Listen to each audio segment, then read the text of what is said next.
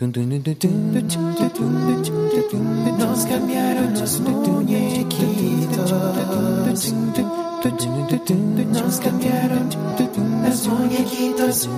Nos cambiaron los muñequitos. Esto es Nos cambiaron los muñequitos, el podcast. Saludos, bienvenidos a Nos cambiaron los muñequitos, el podcast que habla sobre cómo manejar el cambio, cómo reinventarnos y cómo adaptarnos ante los cambios que nos encontramos en la vida. Hoy estoy extremadamente entusiasmado y contento porque tengo un invitado especial que ha significado mucho en, mi camino, en mi crecimiento. Eh, les presento al compañero Rubén Huertas. Saludos, Rubén. Saludos, Cristóbal, y te felicito por el título del podcast. Nos cambiaron los muñequitos. Yo creo que es muy acertado. Y no solamente eso, sino que todo el tiempo, en todas las industrias, todos los negocios, en todas las disciplinas, nos están cambiando los muñequitos. Así que vas a tener tema para buen rato. Para las personas que no hayan escuchado de, Rubén, Rubén tiene muchas facetas y es posible que al momento de yo mencionarlas se me quede alguna fuera. Rubén es corredor de bienes raíces, conferenciante, autor, eh, motivador, mentor. Eh, Rubén, ¿qué más le podemos añadir a, esos, a esas cosas que tú realizas en tu vida? No, básicamente lo que yo he hecho en la vida es dentro del campo de los bienes raíces, que es mi campo por los últimos 24 años, tratar de adquirir una educación y una formación general, que incluye, en mi caso, corretaje de bienes raíces, que tiene su consultoría, que también tiene su administración, que también incluye la compra y venta de negocios. Entonces, para yo poder crear una buena empresa, Tuve que en algún momento desarrollar un programa de adiestramiento para mi gente. Desarrollando ese programa de adiestramiento, unas personas me fueron a visitar en algún momento a la oficina, participaron de uno de los adiestramientos para mi equipo y entonces me invitaron a que les ofreciera algo similar a su equipo. En un momento fui a oficinas de otros colegas Hice eso, luego llego a otra oficina de otro colega que también tiene influencia en la industria y en la, asociación. Y entonces dice, caramba, eso sería un buen tema para llevar a la asociación, que muchos de nuestros socios puedan recibir esa información que no se consigue en todos sitios. Y de una cosa a la otra, de momento termino ofreciendo cientos de seminarios a la industria de bienes raíces, todo surgiendo de alguien que llegó a mi oficina un día que yo estaba ofreciendo un adiestramiento para mi gente, pero me obligó a entonces preparar un currículo completo tanto para mi gente como para las personas de afuera y descubrí que es algo que me gusta mucho y que parece que soy afín con ese tipo de, de estilo de vida, que es como yo lo llamo, que tengo una profesión, pero también crezco la profesión creciéndome y ayudando a otros a crecer. Y ha sido un ganar-ganar todo el tiempo. Qué bien, qué bien. Rubén, te hemos invitado aquí hoy porque parte de la estrategia de nuestro podcast es tener personas que son especialistas o expertos en algunas áreas que entendemos que han ocurrido cambios marcados. Y el, las bienes raíces, especialmente en Puerto Rico, podemos entender que es algo que ha cambiado mucho en los últimos años. Yo siempre recuerdo que cuando yo crecía, te decían, pues debes eh, estudiar, hacerte una profesión, conseguir un trabajo seguro, preferiblemente en, en, una agencia de gobierno porque son muy seguros el trabajo, trabajas 30 años, te retiras con una pensión, invierte en una propiedad porque esa es la mejor inversión de tu vida. Y muchas de esas cosas actualmente ahora no son así. Diríamos que nos cambiaron los muñequitos en todas esas cosas que mencioné. La inestabilidad del mercado, laboral, eh, las inversiones que uno pensaba que iban a estar ahí para el futuro han cambiado. Y las bienes raíces, como te mencionaba, yo recuerdo en, para los 90, muchas personas, compañeros, compraban propiedades porque ganaban de valor y las vendían eh, tiempo después, poco tiempo después, y mucha gente ganó dinero haciendo eso con el mercado de bienes raíces, pero en los últimos años, ¿cómo ha cambiado el, mercado de las bienes raíces en, Puerto Rico específicamente? Pues mira, Cristóbal, tremenda pregunta. De lo que tú estás hablando, entiendo que es en ese momento de bonanza donde los bienes raíces aumentaban de manera consistente de valor. Y los bienes raíces, para que entendamos, primero que todo, como todo en la vida, tienen un ciclo tienen un ciclo donde las propiedades aumentan el valor, luego se estabilizan, luego baja un poco y no es que bajen, sino que se ajustan a la realidad, porque en los momentos en que las propiedades han subido de valor de manera, por decirlo así, volátil o acelerada, son momentos donde la mayoría de las compras se han hecho de manera emocional, emocional y no tan intelectual. Una de las cosas que causa eso es la falta de conocimiento la falta de educación con respecto a lo que, representa valor. Fíjate que hay personas por ahí que se involucran en diferentes negocios que están como que de moda. Claro. Y todo el mundo se mete en ese negocio por el momento. Y de momento algunas personas hacen mucho dinero en ese negocio, otras hacen regular, otras no hacen ninguno y hay algunas que hasta pierden dinero en esos negocios pero son casi siempre decisiones emocionales sin hacer un estudio real de si ese negocio era viable o no en el momento. Hay unos que no, no solamente no son viables, sino que son hasta ilegales. Pero en este caso, los bienes raíces se dio una época de bonanza donde los valores aumentaban y era muy común ver en un desarrollo nuevo, por ejemplo, que se hiciera una preventa sin que hubiera ni una sola casa construida. Claro. Y ese proyecto se vendía en su totalidad. Para entonces, cuando la propiedad finalmente estaba construida, algunas de las personas que habían comprado una o varias de esas propiedades en preventa, preventa es cuando yo vendo una propiedad que no está construida, que me la están vendiendo con un plano. Es casi un sueño.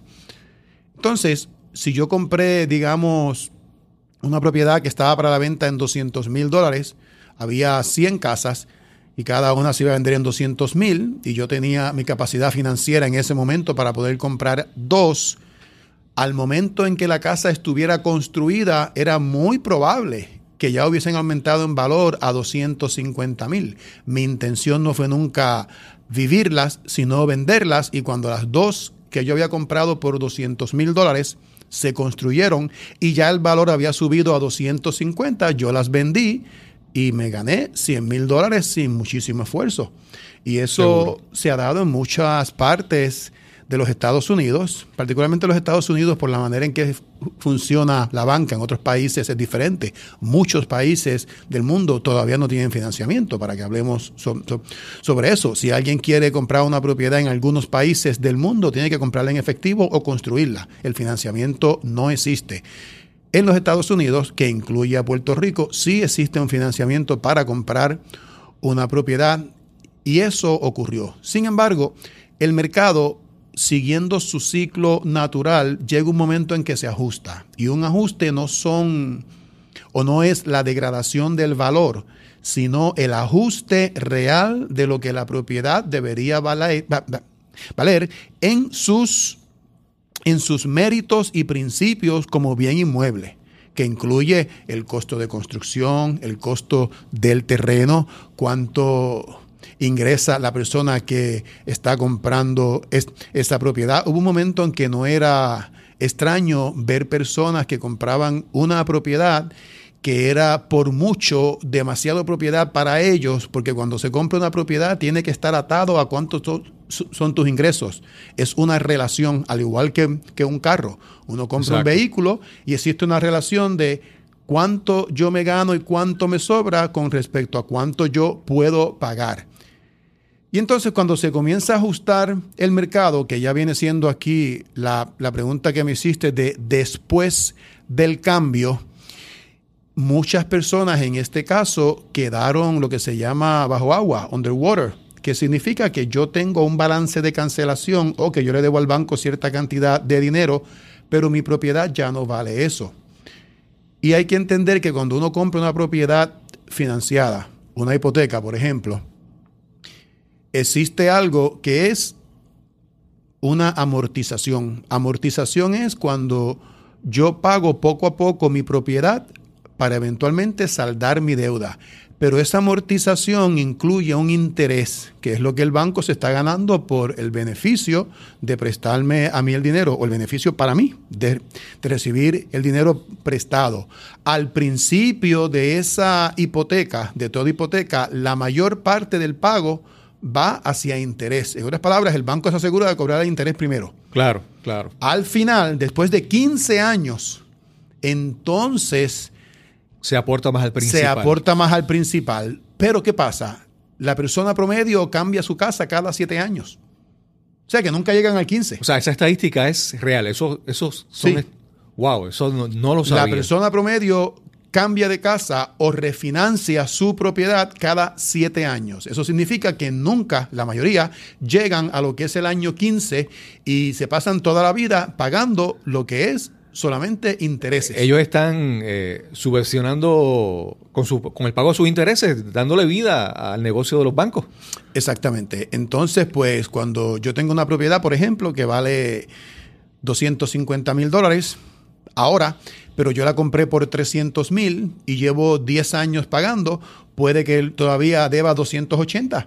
Significa que estoy 30 mil por encima de lo que es su valor en el mercado. Wow. Y eso crea este ajuste por el cual ahora ya tengo que tomar una decisión. Si, si yo perdiera el trabajo y ya yo no me ganara el mismo dinero que me ganaba antes para poder pagar por mi propiedad, pues estoy, estoy en problemas financieros. Una persona que tenga, un- así en este caso, una persona que tenga una propiedad que su deuda es mayor que el valor de la propiedad. ¿Qué es lo más recomendable que esa persona piense de hacer? Que deba hacer es seguir viviendo en la propiedad, buscar otra, otra alternativa y alquilar esa propiedad, que, que muchas veces se recomienda, que muchas veces eh, se sugiere para, para estas personas. Esa es una pregunta bien compleja. Primero que todo, si yo tengo una propiedad y soy dueño de la misma, es porque a mí me cualificaron basado en mis ingresos, basado en mi crédito, basado en mi trabajo, basado en mis circunstancias personales. Y si yo cualifiqué al momento de que me otorgaron esa hipoteca, aunque la propiedad baje en valor a cero, significa que yo todavía debería hacer el pago. Ok. Ahora, ¿quién quiere hacer un pago en una propiedad co- como un amigo que yo tengo que compró una propiedad por 750 mil dólares y de momento todas las propiedades en su vecindario bajaron a 400? Wow. Y él podía comprar la misma por 400, la del lado, y hasta mejor, más arregladita, con piscina y demás, por menos de lo que él debía en la suya. Es bien duro seguir pagando en los 750 cuando tú sabes que la de al frente, que está mejor, que está más bonita, que está mejor ubicada, que tal vez tiene unas mejoras superiores a la que tú tienes o que estás viviendo, pues seguir pagando eso. Y eso es un asunto más mental, pero en realidad tú te comprometiste a pagar los 750 mil y puedes, porque si no, pues no estuvieras en eso. ¿Qué se puede hacer?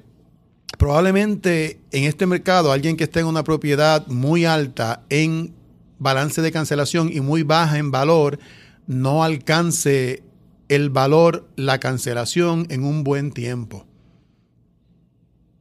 ¿Qué es ético? ¿Qué es no ético hacer? Eso es bien difícil. Sin embargo, hay situaciones donde hay personas que se han tenido que ir de Puerto Rico porque su trabajo cambió o sus circunstancias económicas cambiaron y tienen un valor de cancelación mayor a lo que es el valor de la propiedad.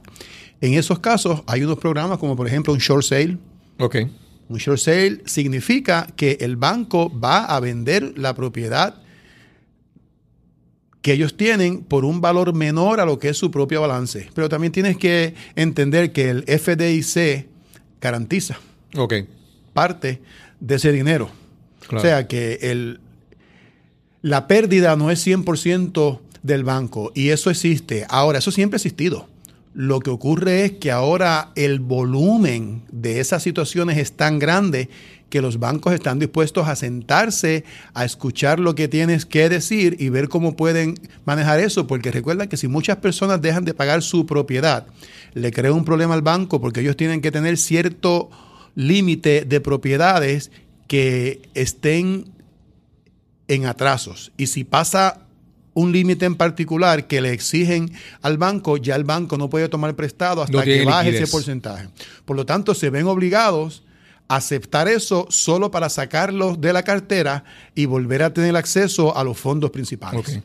Tú me has mencionado que tú, en- tú dices que una propiedad, bienes raíces, no es una inversión, sino es un activo. Me habías hablado sobre eso. Eh, Defíneme cómo tú distingues un activo o una inversión, porque la gente que piensa que una propiedad es una inversión. Sí, eso lo hablamos no en este podcast, pero antes de haber comenzado aquí el podcast, pero vamos a mencionarlo. Uno de los problemas que tenemos, como todo en la vida, es la educación y muchas personas piensan que su hogar, su casa donde ellos viven es una inversión. El problema es que una inversión por definición es un instrumento financiero que pudiera ser una propiedad, pero tiene que generarte ingresos. Vamos a suponer que yo tengo una propiedad que me costó 100 mil dólares. Y para comprar esa propiedad yo aporté 10 mil dólares.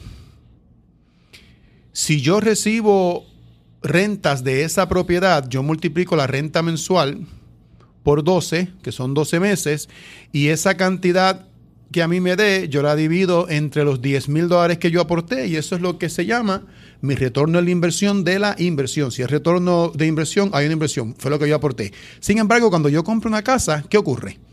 Yo la vivo. Exacto. A mí nadie me paga, todo lo contrario, yo pago. Exacto. Yo tengo que ir a buscarme un trabajo para yo poder pagar esa hipoteca. Eso por definición la hace no una inversión, sino un pasivo. Ahora, si yo tengo una propiedad que vale una, una casa, propiedad o cualquier, o sea, puede ser casa, propiedad, terreno, que vale 150 mil dólares, por ejemplo, y yo debo 100 mil, yo tengo una equidad de 50, Ok. pero todavía no es inversión.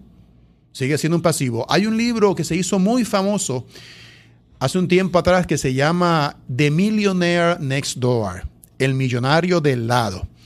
Ese libro relata la historia o la situación donde muchas personas de los Estados Unidos son millonarios o, se, o lograron alcanzar el, el nivel de millonario. ¿Y qué es millonario? Pues que tengan activos un millón o más, porque eso, millonario es una medida matemática, no significa que eres rico. Exacto. Fíjate que hoy día, a la fecha de hoy, hoy es marzo 15 del 2018, se considera que hoy día, hoy, el día de hoy, ser rico indica que tienes que tener mínimo 7 millones de dólares en activos.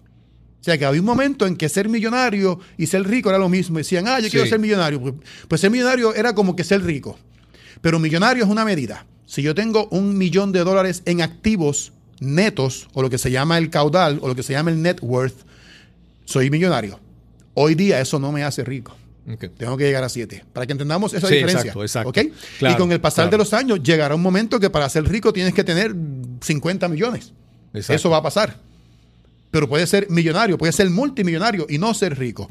Pero entonces, el millonario del lado eran personas que tenían por lo menos un caudal o un net worth de un millón de dólares. El problema fue que estas personas reseñadas en este libro tienen ese caudal en equidad en su propiedad y también en la bolsa de valores. La mayoría de esas personas hoy día perdieron todo eso. No tienen ni la equidad Wow. Wow. ni tienen el dinero en la bolsa de valores. La prueba más clara de que lo que tuvieron no era una inversión. Fíjate que si tuvieran una inversión, aunque tuvieran menos valor en el mercado, seguirían recibiendo su- sus rentas y sus ingresos. Esa es la diferencia. Déjame entonces para ver que, que yo, que no soy un experto en el tema, estoy entendiendo un poco mejor. Una propiedad se considera, por ejemplo, yo compro una propiedad para vivirla y es un, pasivo, es un, es un bien que tengo.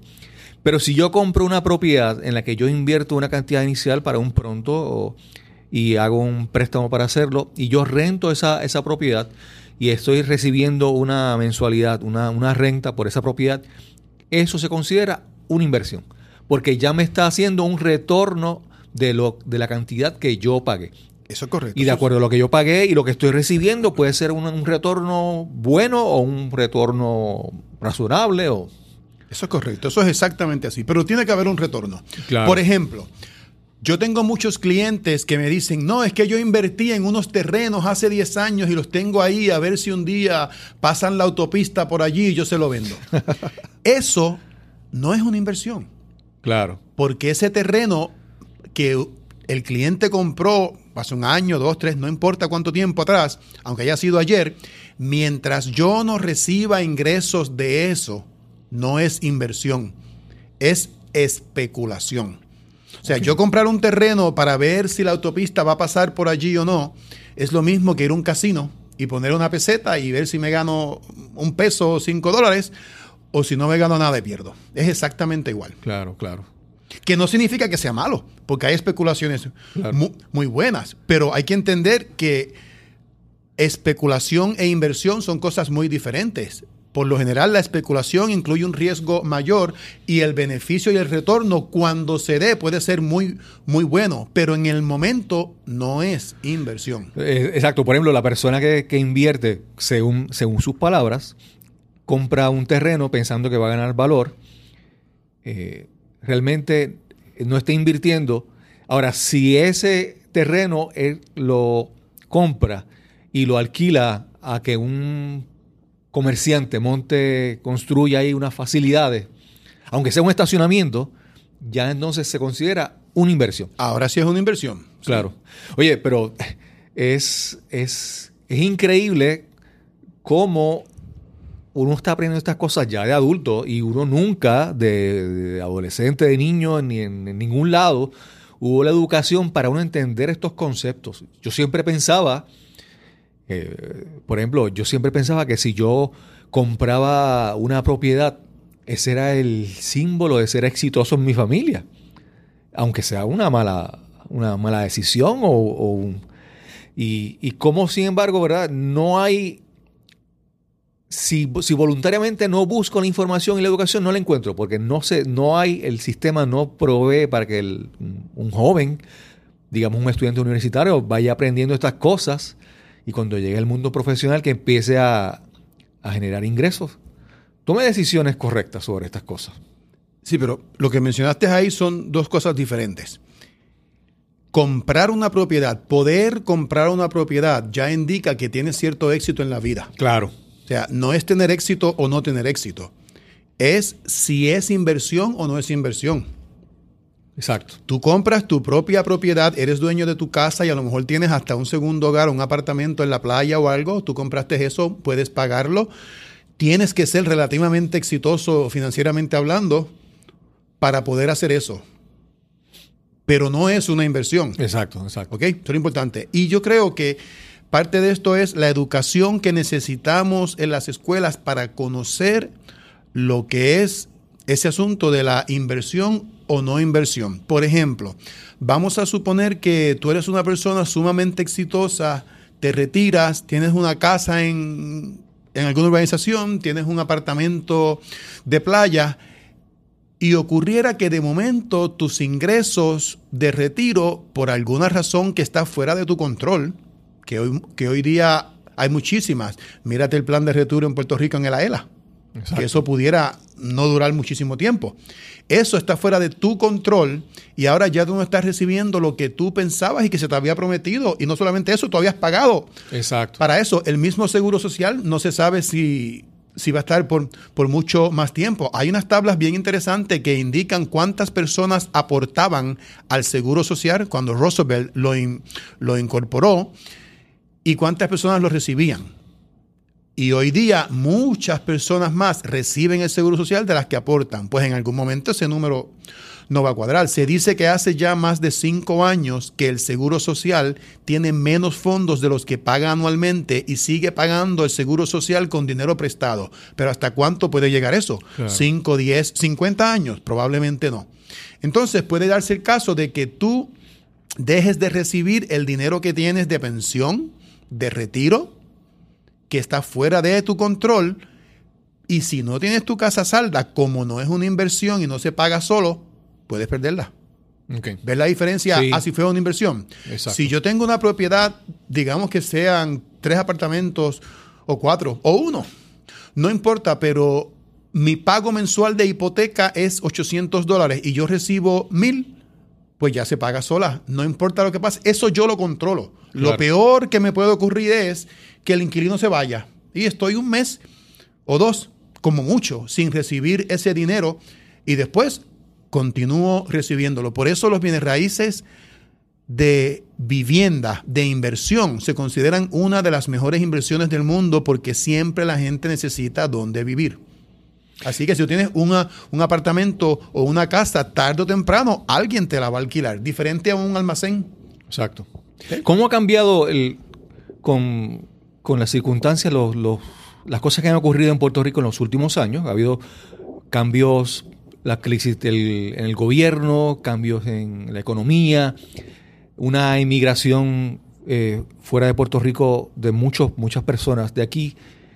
Eh, ¿Cómo ha afectado, cómo ha cambiado el- el mercado de bienes raíces en Puerto Rico recientemente? Por ejemplo, hay muchas unidades disponibles para venta, muchas más unidades disponibles para renta.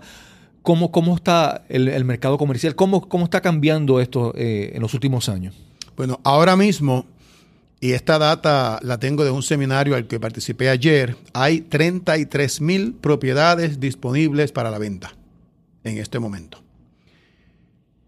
Eso no es tanto cuáles están disponibles, sino a qué niveles de precios. Todavía existe una gran necesidad para vivienda de interés social, en otras palabras, económicas. Exacto. Esa necesidad es casi insaciable ahora mismo en Puerto Rico.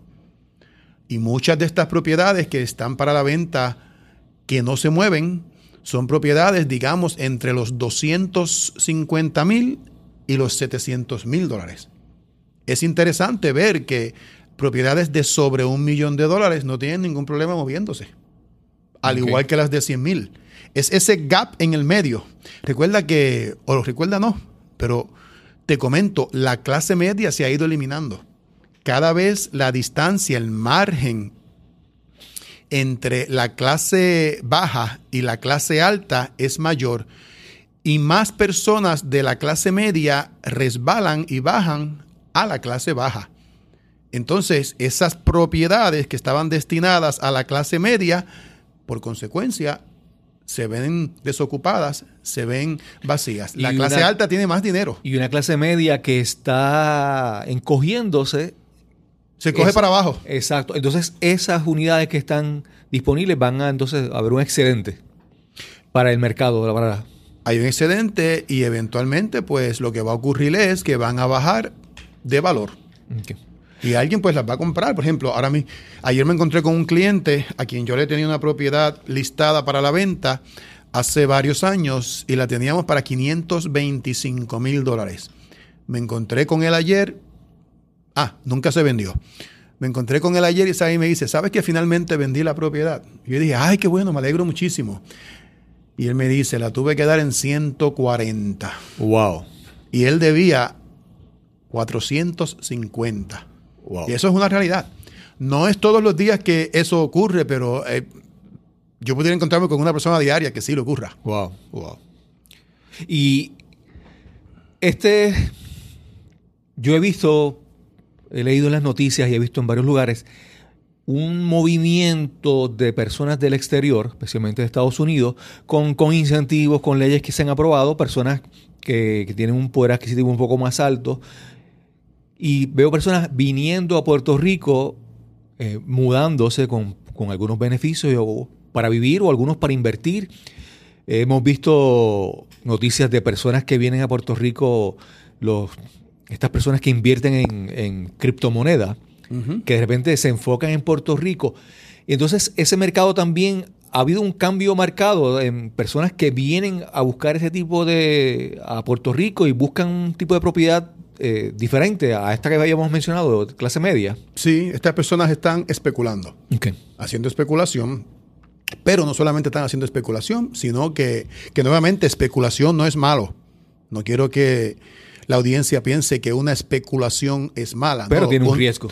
Tiene un riesgo. y no es nada seguro. Sin embargo, hay unos beneficios extraordinarios para personas que no son residentes de Puerto Rico para comprar en Puerto Rico, que sería interesante si el gobierno aplicara algo similar para los que sí están en Puerto Rico. Claro. Pero quieren traer gente de afuera y está viniendo muchísimas personas. Hay dos leyes, la ley 20 y la ley 22, que particularmente están ayudando a los extranjeros a comprar propiedades en Puerto Rico con muchísimos beneficios que no nos aplican a nosotros a Claro, nivel claro. Local. Ayer recibí un documento que me indica que a nivel mundial Puerto Rico es el tercer sitio más atractivo para comprar propiedades en el mundo. Sí, eso. Para eso- personas que no son de Puerto Rico. Eso lo, lo vi en, en, en Que las me redes estuvo sociales. interesante. Sí, exacto. Porque hace dos años no era ese el caso. Wow. Hace dos años era más o menos cómo estaba Puerto Rico entonces en ese en esa ca- estadística. No conozco. Ok. Pero estoy seguro que no llegaba ni a 50. Ok, ok. Eso, esto que mencionas de esta, esta estrategia, ¿verdad? De la ley 20, 20 y ley 22, me imagino que las personas que, que hacen esto, esta legislación buscan, tienen una- unas metas, unos resultados que buscan alcanzar. Hay que ver cómo a largo plazo eso sigue beneficiando al, al tanto al, al, al, al residente, a la persona local de Puerto Rico, como si eso a largo plazo pues mejora la economía o, o termina afectándole más o termina encogiendo la, la clase media, como habíamos hablado hace un momento, porque realmente son, son, son ciertos riesgos, ¿verdad? Vamos a ver cómo estas, estas eh, legislaciones terminan ayudando a Puerto Rico o no, porque es, es, es, es como una apuesta. Es como una apuesta, sí. Pero es una buena apuesta, particularmente si incorpora propiedades que incluyen vivienda, porque nuevamente la gente siempre tiene que vivir en algún sitio. Claro. Ahora, si la propiedad es algo como industrial, por ejemplo, una cosa muy común en estos últimos años ha sido que con el mercado cambiando tanto, hay muchas personas o muchas compañías que antes a lo mejor ocupaban un espacio de alquiler que era de 50 mil pies cuadrados. Su negocio ha bajado y ahora necesita un espacio de 30 mil pies cuadrados. Pero había mucho espacio disponible de 30 mil pies cuadrados. Ok. Por lo tanto, el que tenía el de 30 mil pies cuadrados, pues se ve beneficiado. Sin embargo, había alguien que tenía 80 y ya no puede mantener 80, necesita 50. Que coge los 50 que dejó el que se fue para 30. O sea que cuando vemos eso de manera escalonada, siempre hay alguien en algún sitio que coge un golpe, pero no podemos ser negativos y decir, no, que ya la gente no está comprando o no están alquilando, sino que en realidad lo que está haciendo es una transferencia de un lugar a otro. De la misma manera, hay personas que no existían en el mercado. El otro día me llama un cliente que no existía aquí en Puerto Rico y me está pidiendo 300 mil pies cuadrados. O sea, que son 300 mil pies cuadrados que se van a ocupar que no estaban ocupados. Alguien de cero llegó a 300 porque su negocio en particular en este momento está muy próspero y no solamente eso, creciendo con una rapidez extraordinaria. Y eso también se da. Una persona que, que, que necesita un poco, porque hemos visto que el problema principal es muchas veces la falta de conocimiento al tomar decisiones, especialmente sobre bienes raíces. Una persona normal, un ciudadano normal, ¿a quién puede recurrir para orientación, conocimiento correcto sobre al tomar sus decisiones sobre bienes raíces? Un corredor de bienes raíces. Sí, pudiera ir a un corredor de bienes raíces, pudiera ir a un banco. Un banco también tiene el poder de darte una buena educación porque muchas veces no conocemos lo que no podemos hacer. Exacto. Y si vamos a un banco, nos van a decir exactamente cuáles son los requisitos y qué necesitamos para poder adquirir una propiedad. Y la ley se ha convertido en algo tan estricto que no pudieran ya colocarte en una propiedad que no fuera adecuada para ti, particularmente después de esta situación que, que tuvimos con la recesión del 2008. Claro, claro. O sea que hay, hay muchos sitios. Un buen punto de partida, pues también sería un corredor de bienes raíces, pero siempre que hablen con algún corredor, hablarle claro que lo que están buscando es orientación y no dejarse empujar para una propiedad O la otra, si no, comunicarle al corredor, mira, yo quiero información, pudiera comprar como pudiera no comprar. Claro. Y hay mucha gente que sí van a estar dispuestos a orientarte. También hoy día nuestro amigo Google. En. Google hay muchísima información de si yo voy a comprar, qué necesito. Además, muchas instituciones bancarias que son en abundancia aquí en Puerto Rico, tienen información en su página web de exactamente qué yo necesito para poder adquirir una propiedad. Ahora, nadie te va a hablar de que no es una inversión, Ok. sino de qué necesitas para tú comprarla. Y no tiene que ser inversión para que tú la compres, pero que no vayamos con esa idea de que sí es una inversión. Sería extraordinario. Por ejemplo, un ejercicio que yo he hecho en muchas ocasiones es el siguiente. En Puerto Rico, y esto el, el- el que está escuchando que lo anote, porque esto es espectacular. En Puerto Rico, el salario promedio está alrededor de los 16 mil dólares. Para que tengamos idea. Al año. Ese es el promedio. Ese es el salario pr- promedio. 16.800 por ahí. ¿Qué significa esto? Si yo compro una propiedad de 150 mil dólares que tiene cuatro apartamentos, esos cuatro apartamentos pueden alquilarse fácilmente por 500 dólares cada uno, lo cual me da un ingreso de 2 mil dólares mensuales. Y una propiedad de 150 mil dólares paga alrededor de 900 dólares mensuales. Tenemos que son 1.100 dólares que me sobran limpios mensuales. Mensuales. Si yo multiplico eso por 12, tenemos 1100 por 12, son 13.200 dólares al año en ingresos.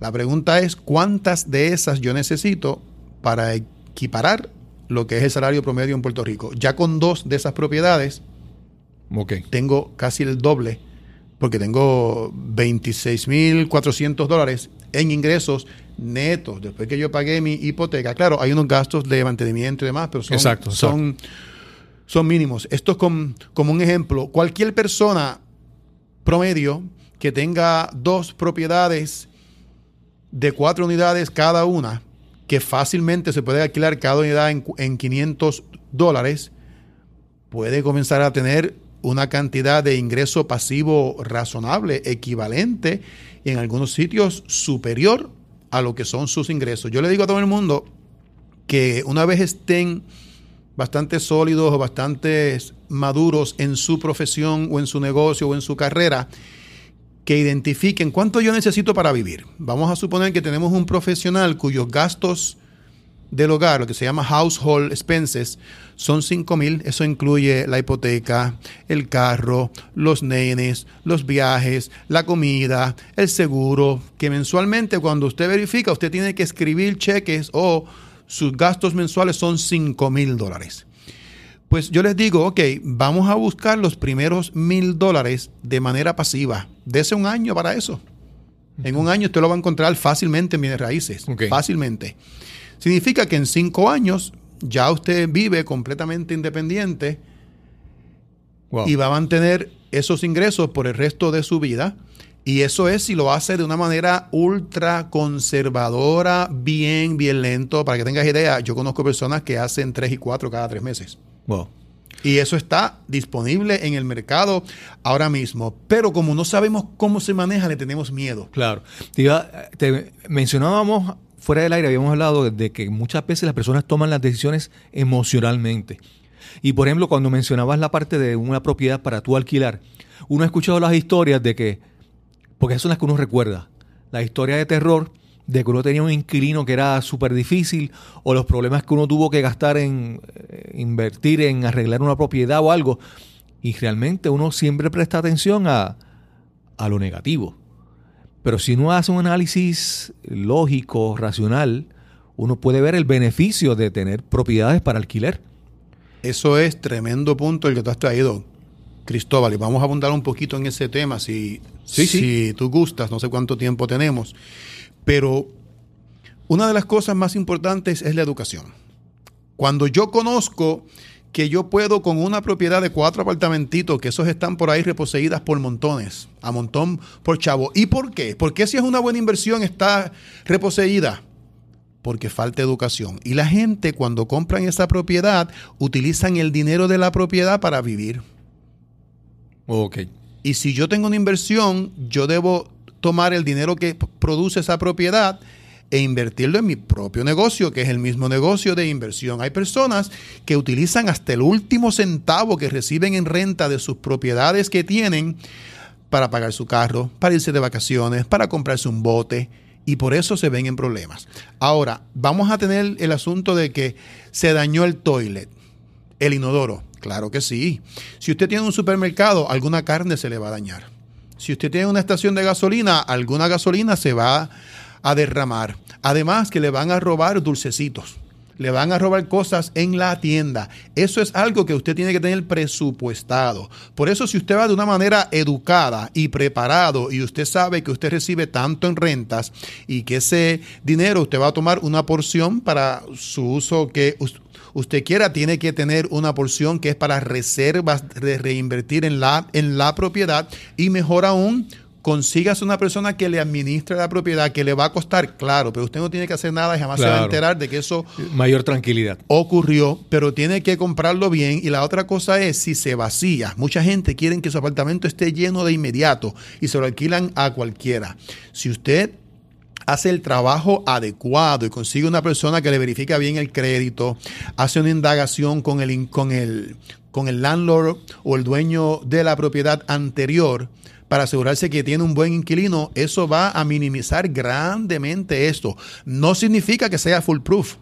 Nada lo es, pero todos los negocios tienen pérdidas, punto.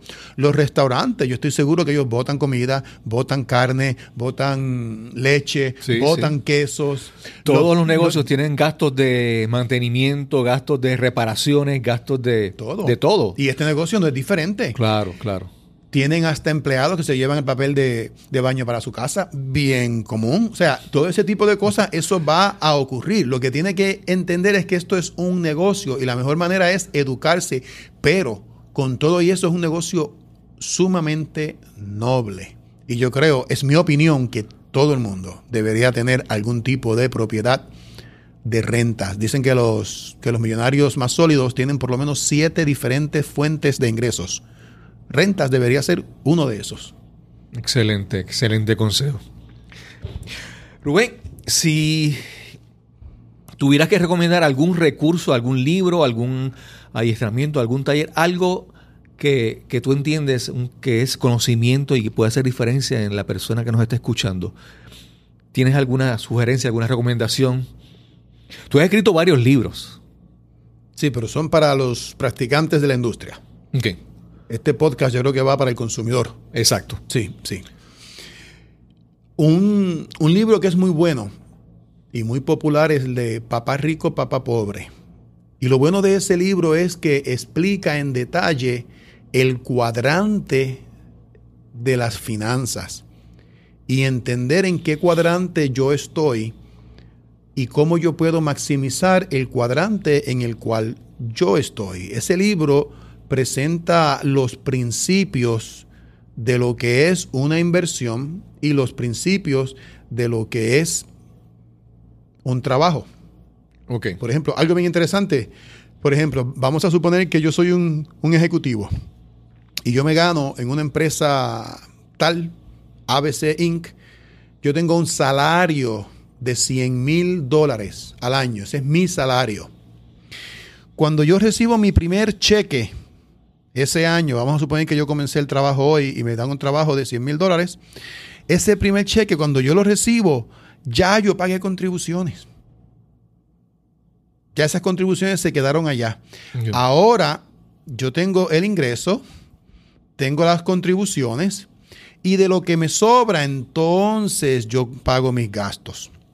Cuando uno tiene un negocio y una propiedad es un negocio, o un negocio que en verdad sea convencional, porque tampoco tiene que ser bienes raíces, puede ser un negocio, cualquiera, un negocio pequeño. Yo recibo mis ingresos, después tengo todos mis gastos, mi luz, mi agua, mi nómina, administración, salarios, todo eso. Y después que yo pagué todas esas cosas, entonces pago Contribuciones mis de contribuciones de esa, partidita Cantidad neta. que quedó al final. Esto está diseñado así porque los ricos son los que hacen las leyes de contribuciones.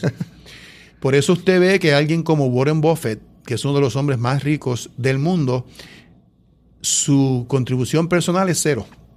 La gente dice, ah, pero es un pillo, ¿cómo va a hacer eso? No, es que él conoce el código. Y él sabe, o sea, ¿quién puede aportar más? Alguien que tiene cientos de miles de empleados y paga montones de contribuciones que no son sobre ingreso, otro tipo de contribuciones, pero que paga con contribuciones. Entonces, cuando vemos el cuadrante que van a ver en Papá Rico, Papá Pobre, si verifican ese libro, usted va a ver que el inversionista tiene un tax rate de 0%. Wow. Y el tax rate más alto es el tax rate que tienen los empleados, cualquier persona que reciba un W2. Wow. Entonces, cuando comenzamos a aprender eso, entendemos cómo es que trabaja la sociedad y hoy día es bien fácil tener un negocio propio aunque yo sea empleado.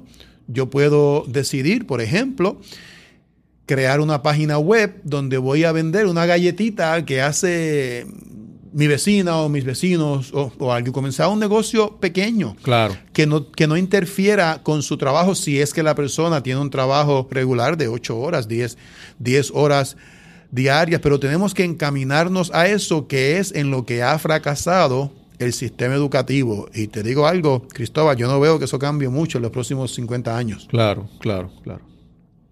Sí, a veces pensamos, eh, por ejemplo, pensamos en la venta de, ser- de- de bienes o en la venta de servicios, eh, pero también cuando hacemos, eh, por ejemplo, un consultor. Tú tienes una especialidad, tú tienes un trabajo y tú tienes una especialidad, y si tú empiezas a dar esos servicios por tu cuenta, este, este, esta que mencionaste funciona porque entonces, como mencionamos, al tú tener un salario, tú recibes el salario bruto y ahí se descuentan las contribuciones. Al tú tener tu negocio de consultoría, por ejemplo, de tus gastos, o sea, de tus ingresos, luego se descuentan tus gastos y finalmente del netos se calculan las contribuciones. Entonces, eso te cambia, ¿verdad? De Tu, tu forma de, de- de- Cambia todo, cambia Sí, todo, sí, es- todo. es un incentivo a tu considerar emprender un, un- un- un negocio, sea, aunque sea de venta de bienes o aunque sea de servicios o de o propiedad intelectual, o como le quieras decir. Eso es así. Vamos a suponer que, Cristóbal, tú trabajas para una compañía o una agencia de gobierno o lo que sea, y tú vives en Caguas y trabajas en San Juan. Y yo tengo un negocio propio, digamos, mi negocio actual, que es bienes raíces. Y yo también vivo en Caguas y también voy a San Juan. Ese viaje de Caguas a San Juan solo yo lo puedo deducir, tú no. Claro. Esa gasolina, Esas gomas, ese Sí, desgaste del vehículo. Solo yo lo puedo de- deducir en la planilla contributiva. Tú no puedes hacer eso. Exacto. Para empezar. Y ahí hay deducciones, muchísimas más, que habría que hablar con su contable. Pero, pero es una ventaja enorme ahora si usted tiene un trabajo y, traba- y usted vive en Caguas y trabaja en San Juan, pero entonces sábado usted va a crear un negocio y ese negocio requiere que usted vaya de Caguas a San Juan sábado, no el día que está trabajando, pero otro día, para hacer diligencia sobre su negocio, ahora sí, ya, ese, ya esa partida puede deducirla. El, el asunto es que muchas veces comenzamos para emprender un negocio. El, el- el asunto es que el primero es que tengo que tener el conocimiento, tengo que tener el deseo de aprender y buscar información. Y a alguna gente eso le causa resistencia. Entonces, de por sí, ah, es como que hay mucho problema. Yo prefiero, ah, yo prefiero ir allí que, que el jefe me pague y requiere una mentalidad diferente. Entonces mucha gente realmente no tiene el, el deseo de, de ponerse a aprender, de ponerse a, por ejemplo, a, a documentar todo lo que hacen cuando tienen un, negocio, cuando tienen que ver en qué gastan o cómo lo, lo- lo- lo presentan en su, en su estado financiero. Esa, muchas veces, esa pereza, tanto intelectual como física, a veces no, no, mucha gente realmente no, ni, ni considera eso porque de verdad ellos dicen, ay, pero eso es mucho problema. Sí, pues ya ahí no se puede hacer nada. Sí, Porque hay dos alternativas. O trabajas para tus sueños o trabajas para el sueño de otro. exacto, Punto. exacto, exacto. Y hay personas que Hay gente, personas que son Que felices nunca, con eso. sí, y- Hay- y- y, pues, eso no es malo. claro, claro. Pero tienes que estar claro, estás trabajando Sí. para los sueños de otros. Exacto. Y tienes que saber que cuando tú decidas emprender, comenzar tus propias, tomar tu propio camino, hay un requiere una disciplina, requiere un esfuerzo, requiere una preparación, un conocimiento que obviamente a, a largo plazo también hay un gran beneficio de, de satisfacción de cuando tú alcanzas las metas para ti a que cuando las alcanzas para otra persona. Cuando hablamos del, del sueño de otras personas. Es que tenemos en el ADN el deseo de ser autosuficiente, aunque no lo sepamos expresar de esa manera. Claro, claro. No es lo mismo nuestros ancestros que tenían que ir y buscar un venado, matarlo para llevar comida a su casa, Sí, sí. a que alguien le llevara ya el venado muerto. Sí. El salir a buscarlo, matarlo, traerlo a la casa y comérselo, eso te da un sentido de satisfacción extraordinario. Y eso es lo que se consigue cuando uno es empresario. Sí, sí. Algo, algo, algo ocurre cuando en, a lo largo de toda esta entrevista ocurre el fenómeno de, por ejemplo, eh, en mí ocurre, ¿verdad? El fenómeno de cuando, por ejemplo, tú vas a comprar un vehículo. O sea, tú no, tú no piensas en que vas a comprar un carro, un vehículo. Y de repente empiezas a investigar en comprar un vehículo y empiezas a ver, a verlos en la calle. Te gusta un modelo y de repente lo ves tantas veces. Y yo hablando contigo hoy, aquí, eh, de repente, es re- eh, hablo contigo y repaso mi mente, el vecindario, y puedo ver las propiedades, las... Ahora las veo como oportunidades. No, no lo veo como, como que está ese edificio allí que feo es, o, no, lo veo como, como oportunidades. Como de repente el, el recibir ese conocimiento de una perspectiva diferente a cosas que están cotidianamente error tuyo y tú ni las, ni las ves. Eso es, es, es de gran valor. Eso se llama cuando yo decido hacer algo y quiero enfocarme para desarrollarlo, sea lo que sea, se activa en el cerebro lo que se llama el mecanismo perseguidor de metas.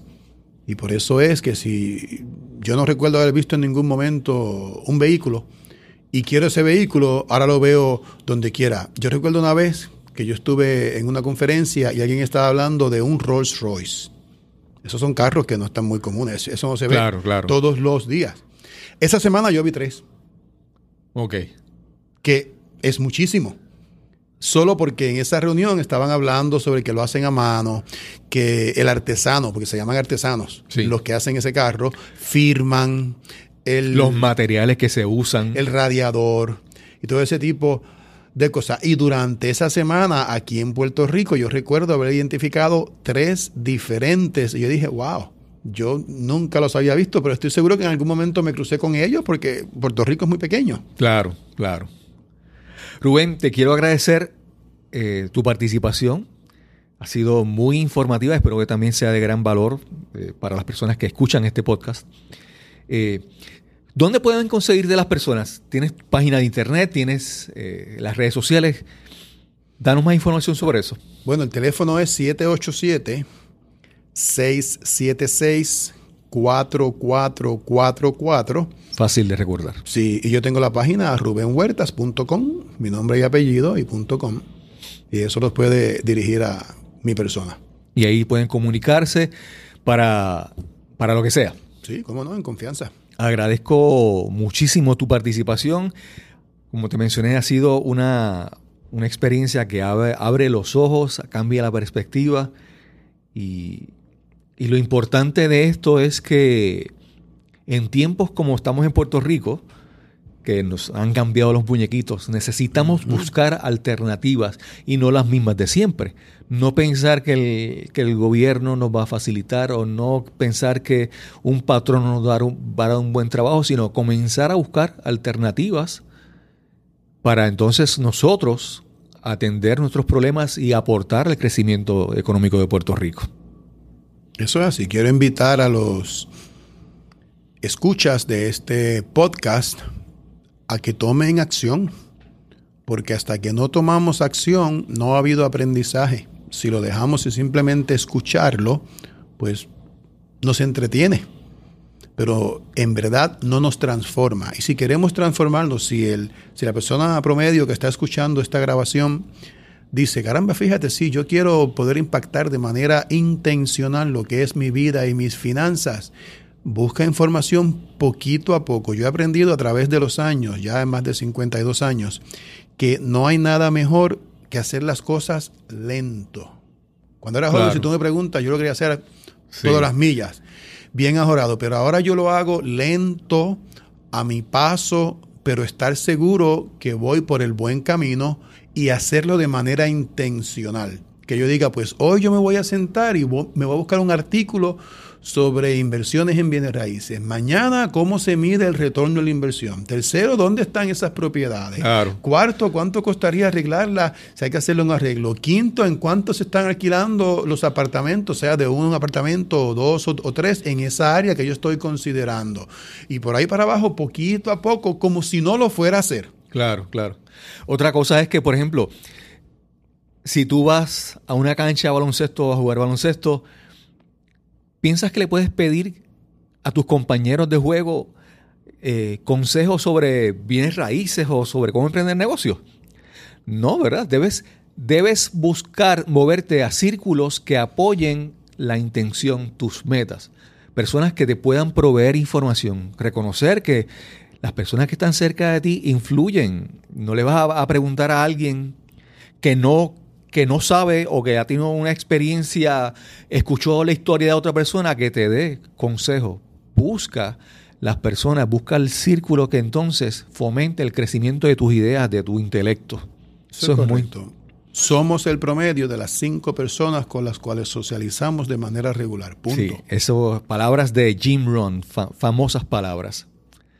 Muchas gracias, eh, Rubén, por estar Gracias aquí. a ti por invitarme, Gracias por la información compartida. Eh, les agradezco a ustedes su atención en este episodio de Nos cambiaron los muñequitos y los esperamos en el próximo. Muchas gracias.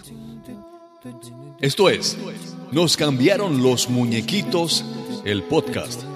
Mi nombre es Cristóbal Colón y te espero en el próximo episodio.